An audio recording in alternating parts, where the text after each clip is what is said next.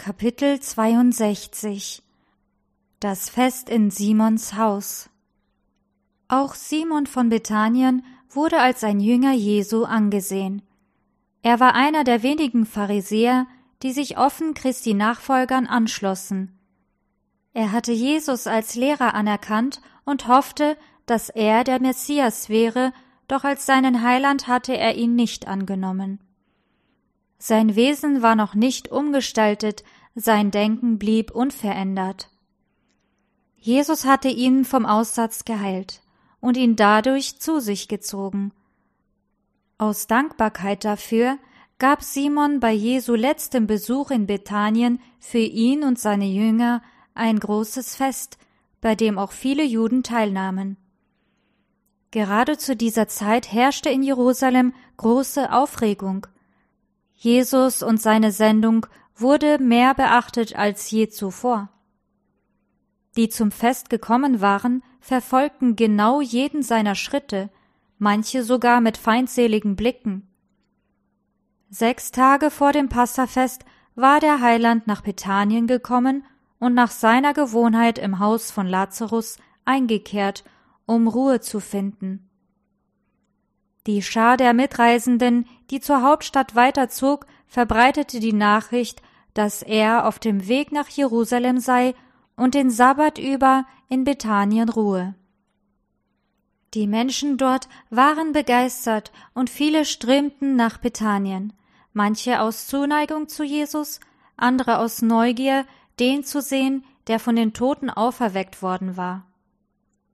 Viele erwarteten von Lazarus einen großartigen Bericht über seine Erlebnisse nach dem Tod und sie waren erstaunt, dass er nichts erzählte.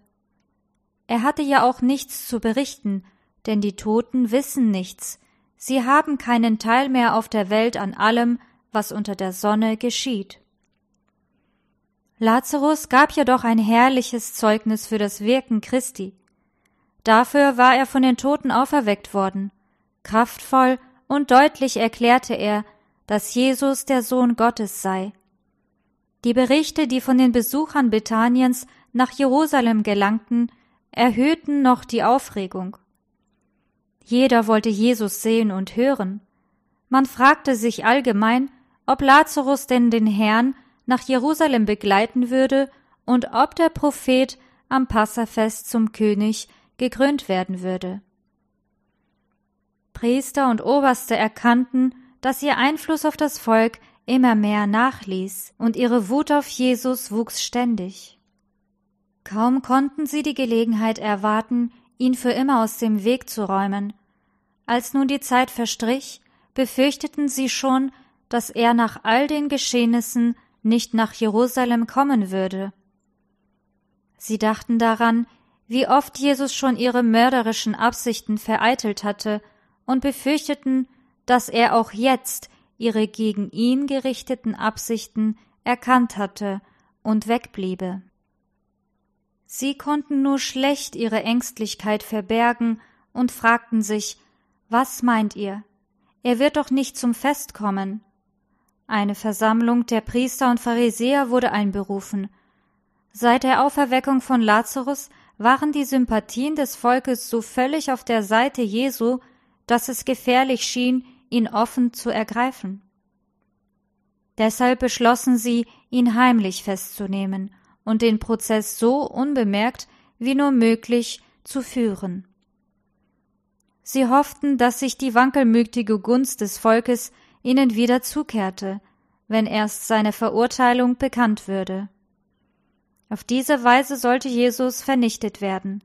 Doch die Priester und Gelehrten wussten auch, dass sie sich nicht sicher waren, solange Lazarus lebte. Die bloße Existenz eines Mannes, der vier Tage im Grab gelegen hatte und durch ein Wort Jesu wieder zum Leben erweckt worden war, konnte früher oder später eine Gegenreaktion hervorrufen. Das Volk würde dann an ihren Führern den Tod des einen rächen, der so ein Wunder hatte vollbringen können. Darum beschloss der Hohe Rat auch den Tod von Lazarus.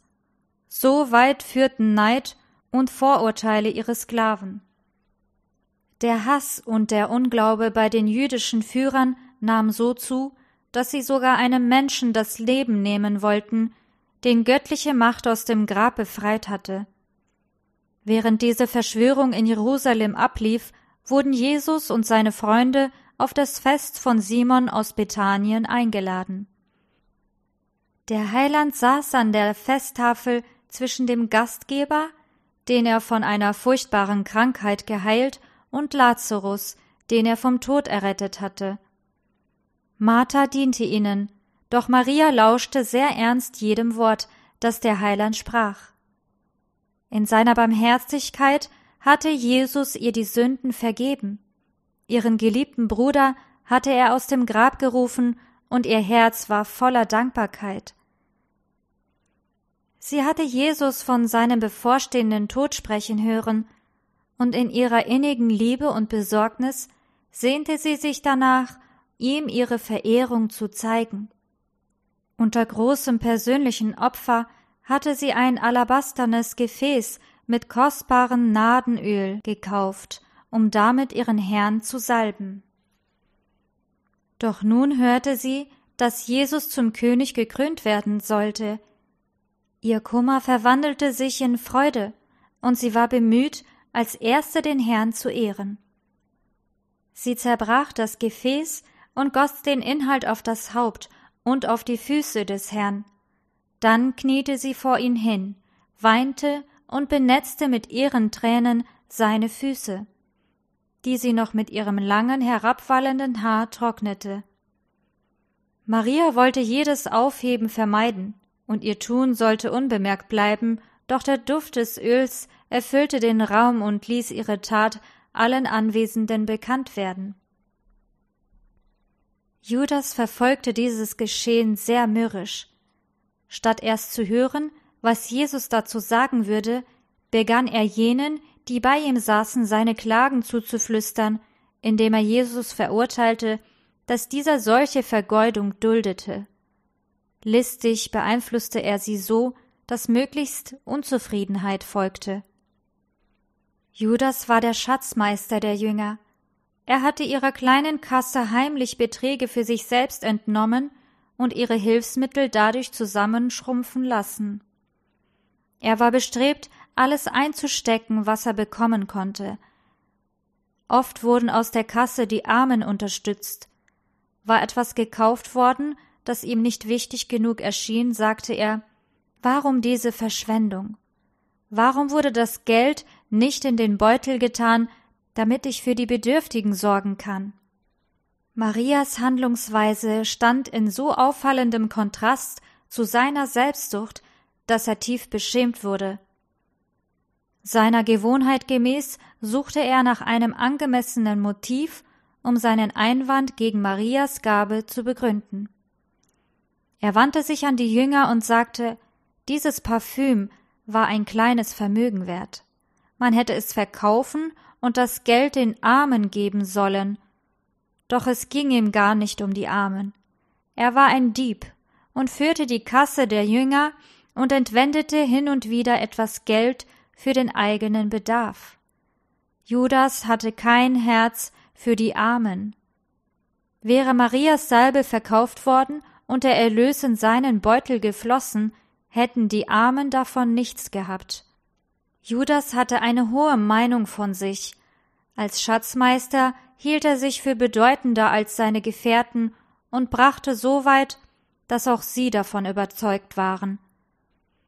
Durch ihr Vertrauen zu ihm übte er einen starken Einfluss auf sie aus. Sie ließen sich durch sein angebliches Mitgefühl mit den Armen täuschen. Seine geschickten Andeutungen veranlassten sie, Marias Liebestat misstrauisch zu betrachten. Ein unzufriedenes Murmeln ging um die Tafel. Was für eine Geldverschwendung. Sie hätte es lieber für viel Geld verkaufen und den Erlös den Armen geben sollen. Maria hörte das alles.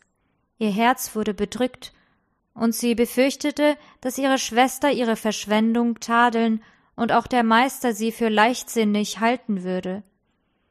Ohne sich zu verteidigen oder zu entschuldigen, wollte sie sich zurückziehen, aber dann hörte sie Jesus sagen Lasst sie in Ruhe. Warum bringt ihr sie in Verlegenheit? Sie hat mir doch etwas Gutes getan. Die Armen werdet ihr immer bei euch haben. Ihr könnt ihnen helfen, wann immer ihr wollt, aber ich werde nicht mehr lange bei euch sein. Sie hat getan, was in ihrer Macht stand, und hat meinen Körper im Voraus zum Begräbnis gesalbt. Die duftende Gabe, die Maria für den Leichnam des Herrn verwenden wollte, schüttete sie über seine lebende Gestalt aus. Beim Begräbnis hätte der Wohlgeruch nur das Grab erfüllt. Jetzt aber erfreute er Jesu Herz mit der Gewissheit ihrer Treue und Liebe.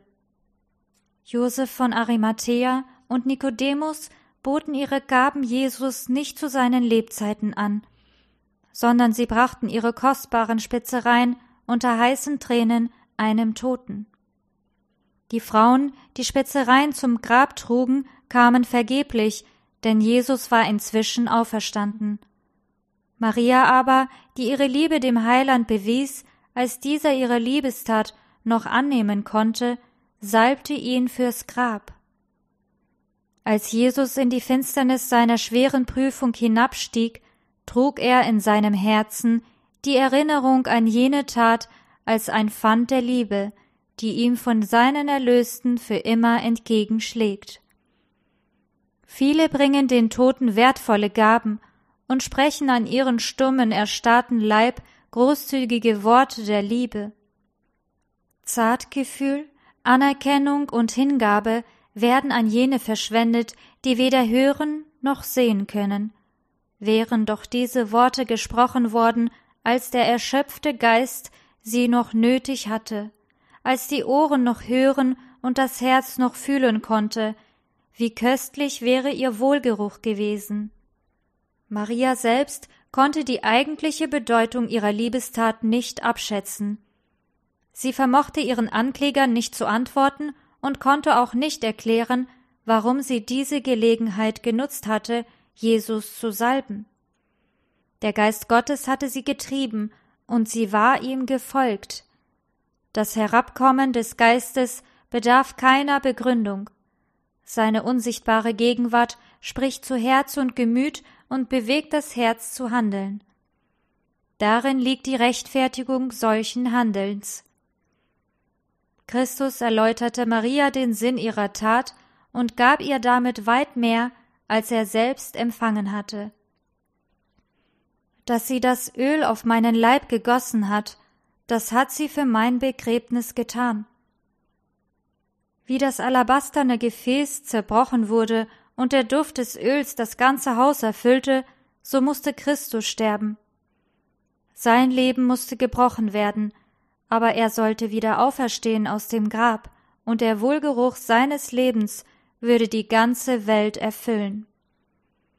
Christus hat uns geliebt, und er hat sich selbst für uns gegeben als Gabe und Opfer Gott zu einem lieblichen Geruch.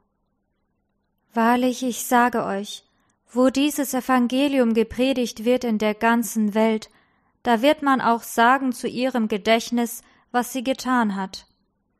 In die Zukunft blickend sprach der Erlöser mit Gewissheit von seinem Evangelium, das in der ganzen Welt gepredigt werden sollte. Soweit es sich ausdehnte, würde Marias Gabe überall ihren Wohlgeruch verbreiten, und die Herzen würden durch ihre natürliche Handlungsweise gesegnet werden. Königreiche kämen empor und gingen wieder unter, die Namen der Herrscher und Eroberer fielen in Vergessenheit aber die Tat Marias bliebe verewigt in den heiligen Büchern. Bis an das Ende des irdischen Geschehens würde dieses zerbrochene Alabastergefäß die Geschichte von der überschwänglichen Liebe Gottes zu dem gefallenen Menschengeschlecht erzählen.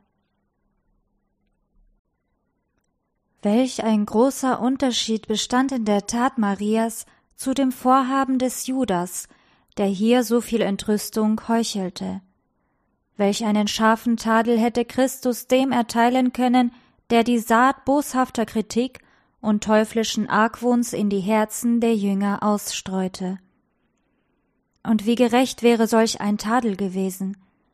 Jesus, der aller Menschen Gedanken und Beweggründe kennt und jede Handlung versteht, hätte auf diesem Fest allen Anwesenden die finsteren Seiten im Leben von Judas zeigen können. Der faule Vorwand, auf den der Verräter seine Worte bezog, hätte offen dargelegt werden können, denn statt mit den Bedürftigen zu fühlen, beraubte er sie des Geldes, das zu ihrer Unterstützung bestimmt war.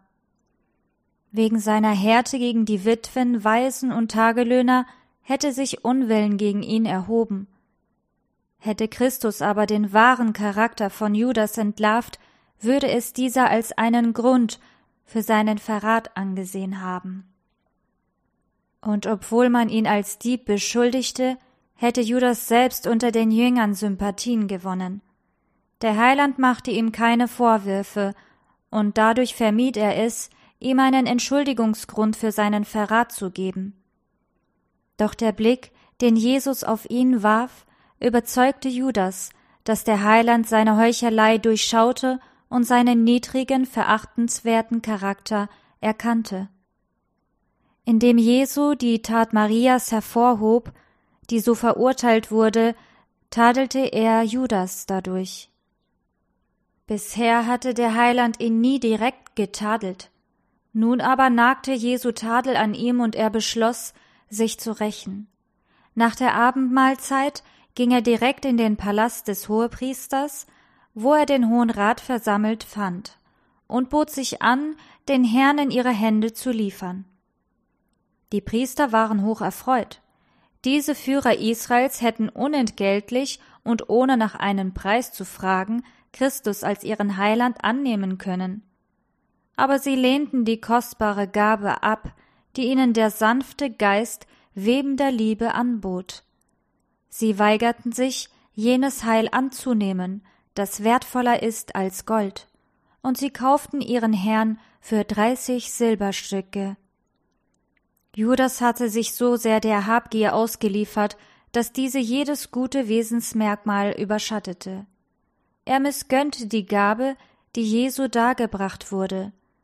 Sein Herz brannte vor Neid darüber, dass der Heiland etwas empfangen sollte, was nur den Königen der Erde zukam.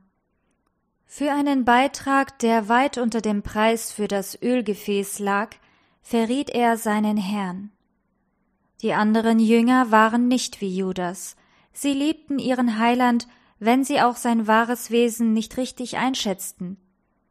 Wären sie sich bewusst gewesen, was er für sie getan hatte, dann hätten sie erkannt, dass nichts vergeudet war von dem, was ihm geschenkt wurde.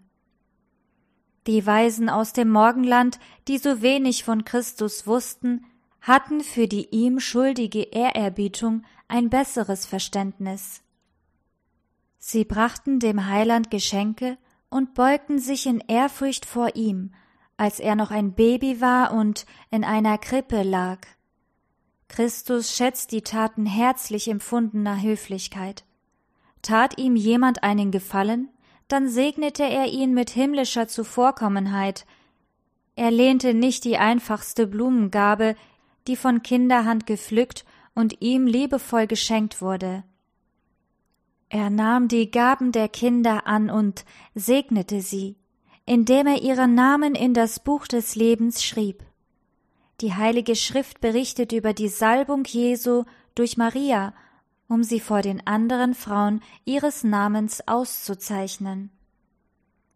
Taten, die der Liebe zu Jesus und der Ehrerbietung ihm gegenüber entspringen, beweisen unseren Glauben an ihn als den Sohn Gottes.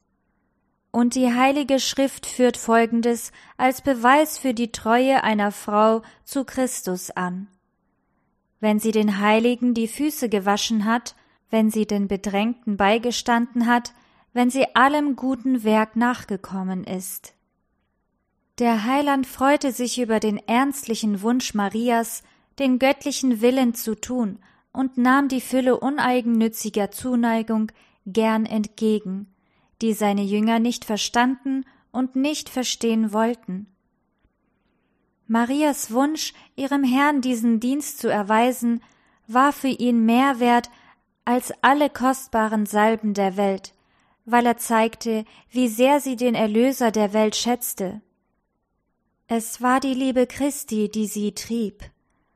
Die Vollkommenheit des Wesens Jesu erfüllte ihre Seele. Jene Salbe war ein Symbol für das, was in ihrem Herzen vor sich gegangen war. Sie war das äußerliche Zeichen einer Liebe, die von himmlischen Quellen gespeist wurde, bis sie überfloss. Die Tat Marias enthielt gerade die Lehre, die die Jünger benötigten, um zu verstehen, dass die Bekundung ihrer Liebe zu Christus ihm angenehm sein würde. Er war ihnen alles gewesen, und sie erkannten nicht, dass sie bald seiner Gegenwart beraubt sein würden und ihm dann kein Zeichen ihrer Dankbarkeit für seine unbeschreibliche Liebe mehr geben könnten. Die Einsamkeit Christi, der getrennt von den himmlischen Höfen das Leben nach menschlicher Natur lebte, wurde von den Jüngern nie verstanden oder gewürdigt, wie man es hätte erwarten sollen. Jesus war oft traurig, weil seine Jünger ihm nicht das gaben, was er von ihnen zu empfangen hoffte. Er wusste aber, dass sie bald unter dem Einfluss himmlischer Engel, die ihn begleiteten, keine Gabe für zu wertvoll halten würden, um ihre innere Verbundenheit mit ihm zu bekunden. Ihre spätere Erkenntnis gab den Jüngern ein echtes Empfinden für die vielen Dinge, die sie Jesus hätten erweisen können, um ihre Liebe und Dankbarkeit zu zeigen, als sie bei ihm waren. Als Jesus nicht mehr bei ihnen war und sie sich wirklich als Schafe ohne Hirten fühlten, fingen sie an zu erkennen, wie sie ihm hätten etwas Gutes tun können, das ihn erfreut hätte. Sie blickten nun nicht mehr tadelnd auf Maria, sondern auf sich selbst. Ach, könnten sie doch ihren Tadel und ihrer Behauptung, dass die Armen der Gabe würdiger gewesen wären als Christus, zurücknehmen. Sie fühlten sich tief beschämt, als sie den zerschlagenen Leib ihres Herrn vom Kreuz nahmen. Der gleiche Mangel ist in heutiger Zeit zu beobachten. Nur wenige erkennen Christi Bedeutung für sie. Sonst würde so eine selbstlose Liebe, wie sie damals Maria dem Herrn erwiesen hatte, im täglichen Leben bemerkbar werden. Die Salbung erfolgte freiwillig und das wertvolle Öl würde nicht eine Verschwendung genannt werden. Nichts wäre zu teuer, um es dem Herrn zu bringen. Keine Selbstverleugnung und kein Opfer wäre zu groß gewesen, um es seinetwegen zu ertragen.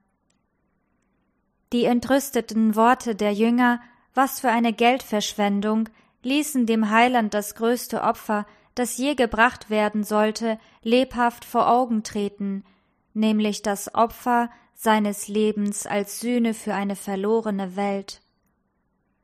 Der Herr würde die menschliche Familie so überaus reichlich beschenken, dass man von ihm nicht sagen konnte, er könne noch mehr tun. In der Gabe Jesu gab Gott den ganzen Himmel. Aus menschlicher Perspektive würde solch ein Opfer als Verschwendung angesehen. Unserer beschränkten Urteilskraft erschiene der ganze Erlösungsplan als vergeudet von Gnade und Werten. Selbstverleugnung und rückhaltloses Opfer begegnen uns überall. Mit Recht mag das Heer des Himmels erstaunt auf die Menschen blicken, die es ablehnen, sich von der grenzenlose Liebe in Christus erheben und bereichern zu lassen, und die ausrufen, was für eine Geldverschwendung. Aber die Versöhnung für eine verlorene Welt sollte unverkürzt, überreichlich und vollkommen sein. Christi Opfer war so unermesslich groß, dass es jeder Mensch, den Gott erschuf, in Anspruch nehmen kann. Er konnte nicht so eingeschränkt werden, als reiche es nur für diejenigen, die diese große Gabe annehmen würden. Nicht alle Menschen werden gerettet, doch der Erlösungsplan ist nicht deswegen nutzlos, weil er nicht all das vollbringt, wozu er großzügig vorgesehen ist. Seine Wirksamkeit ist reichlich, ja in überreichem Maße vorhanden.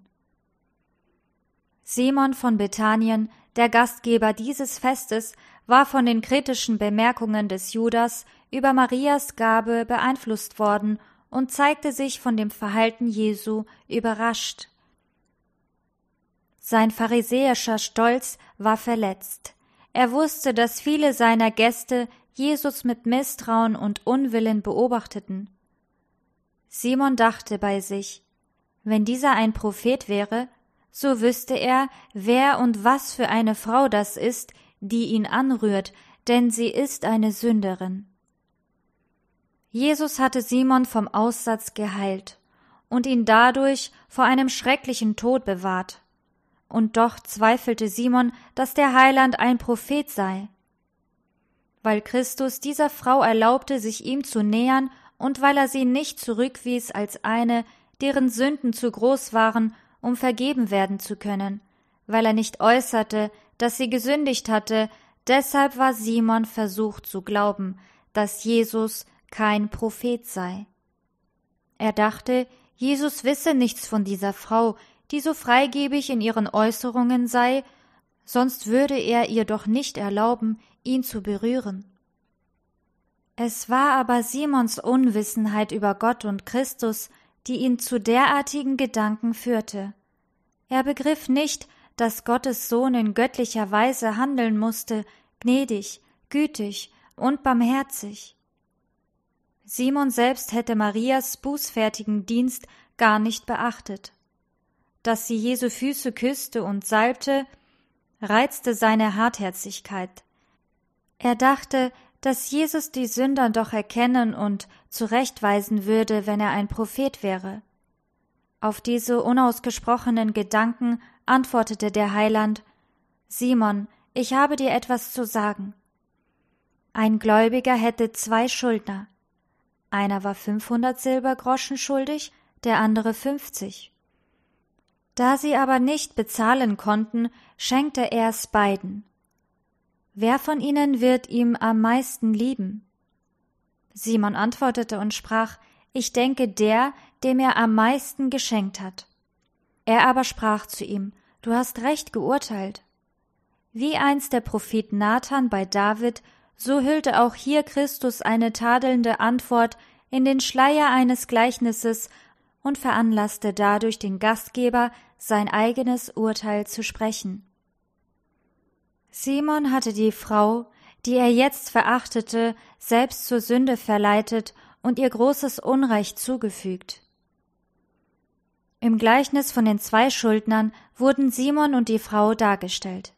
Jesus wollte nicht, dass beide ein verschieden großes Maß an Schuld empfinden sollten, denn auf jedem lastete eine Schuld der Dankbarkeit, die er niemals zurückzahlen konnte. Und doch hielt sich Simon für gerechter als Maria, und Jesus wollte ihm zeigen, wie groß seine Schuld wirklich war. Er wollte ihm vor Augen führen, dass seine Schuld größer war als die Marias, umso viel größer wie eine Schuld von fünfhundert Silbergroschen jene von fünfzig Silbergroschen übersteigt. Simon begann nun, sich in einem anderen Licht zu sehen. Er sah auch, wie Maria von dem eingeschätzt wurde, der mehr als ein Prophet war und mit seinem prophetischen Auge ihre Liebe und Hingabe in ihrem Herzen las. Simon schämte sich, und er erkannte, dass er sich in der Gegenwart des einen befand, der größer war als er. Da sprach der Herr weiter ich bin in dein Haus gekommen, du hast mir kein Wasser für meine Füße gegeben. Diese aber hat meine Füße mit Tränen benetzt und mit ihrem Haar getrocknet. Du hast mir keinen Kuss gegeben. Diese aber hat, seit ich hereingekommen bin, nicht abgelassen, meine Füße zu küssen. Christus erinnerte Simon an die vielen Gelegenheiten, die er gehabt hätte, seine Liebe zu seinem Herrn zu beweisen und das zu würdigen, was für ihn getan worden war. Deutlich, aber höflich versicherte der Heiland seinen Jüngern, dass sein Herz betrübt ist, wenn seine Kinder ihm weder durch Worte noch durch Taten der Liebe ihre Dankbarkeit zeigen wollen. Der Herzenserforscher kannte die Motive der Tat Marias und auch die Gedanken Simons. Siehst du diese Frau? fragte er ihn. Sie ist eine Sünderin. Aber ich sage dir, ihre vielen Sünden sind vergeben, denn sie hat viel Liebe gezeigt, wem aber wenig vergeben wird, der liebt wenig. Simons Kälte und Geringschätzung gegenüber dem Heiland zeigte, wie wenig er die ihm erwiesene Barmherzigkeit zu schätzen wusste. Er glaubte dem Herrn dadurch zu ehren, dass er ihn in sein Haus einlud. Doch jetzt sah er sich, wie es wirklich war. Während er sich einbildete, seinen Gast beurteilen zu können, musste er erleben, dass Jesus ihn besser kannte als er sich selbst. Seine Frömmigkeit war tatsächlich die eines Pharisäers gewesen. Er hatte die Barmherzigkeit Jesu verachtet und den Herrn nicht als den Stellvertreter Gottes anerkannt. Während Maria eine begnadigte Sünderin war, hatte er sich seine Schuld noch nicht nehmen lassen. Die strengen Regeln der Gerechtigkeit, die er auf Maria anwendete, verurteilten ihn nun selbst. Die vornehme Art Jesu, ihn nicht öffentlich vor seinen Gästen zu tadeln, beeindruckte Simon sehr. Er wurde nicht so behandelt, wie er Maria zu behandeln verlangt hatte. Er erkannte, dass Jesus sein schuldhaftes Verhalten nicht vor den anderen preisgeben wollte, sondern dass er durch eine wahrhafte Darlegung der Dinge sein Gemüt zu überzeugen und durch Güte sein Herz zu bezwingen suchte. Eine harte Anklage hätte Simons Gemüt gegen eine Umkehr verschlossen, geduldige Ermahnung aber überzeugte ihn von seinem Irrtum. Er erkannte die Größe seiner Schuld gegenüber dem Herrn. Sein Hochmut war gebrochen, er bereute sein Unrecht, und der stolze, eigenwillige Pharisäer wurde ein bescheidener, sich selbst aufopfernder Jünger Jesu. Maria wurde weithin als große Sünderin angesehen, doch Jesus kannte die Umstände, die ihr Leben bisher beeinflusst hatten. Er hätte jeden Funken Hoffnung in ihr auslöschen können, tat es aber nicht.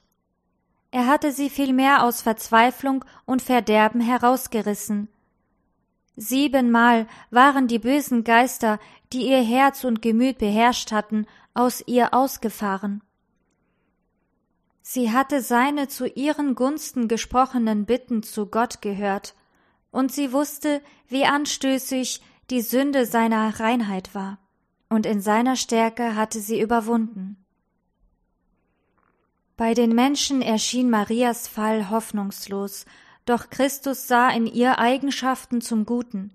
Er erkannte ihre besseren Wesenszüge.